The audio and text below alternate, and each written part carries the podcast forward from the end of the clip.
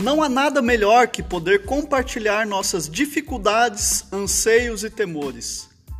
O que tem tirado o sono e levado muitas pessoas a um caminho sem volta de solidão e depressão é o simples fato de não ter ninguém com o qual compartilhar. Vivemos em uma sociedade onde as pessoas, infelizmente, estão descartando umas às outras e já não tem mais comprometimento umas com as outras. Muitas vezes é necessário desabafar com alguém que está fora do círculo da parentela, família, etc. Alguém que terá uma opinião neutra sobre o seu problema sem partidarismo. O grande desafio aqui é ter a coragem para compartilhar algo que vai de encontro com aquele desejo de manter muitas coisas em segredo, aquelas que nos corroem por dentro que sabemos ser erradas, mas praticamos mesmo assim.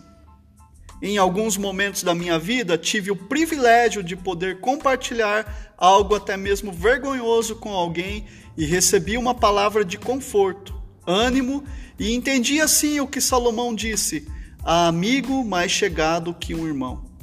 Pense nisso e procure alguém para ser o seu amigo e, quem sabe, até se tornar um seu irmão para compartilhar as suas fragilidades e orarem uns pelos outros.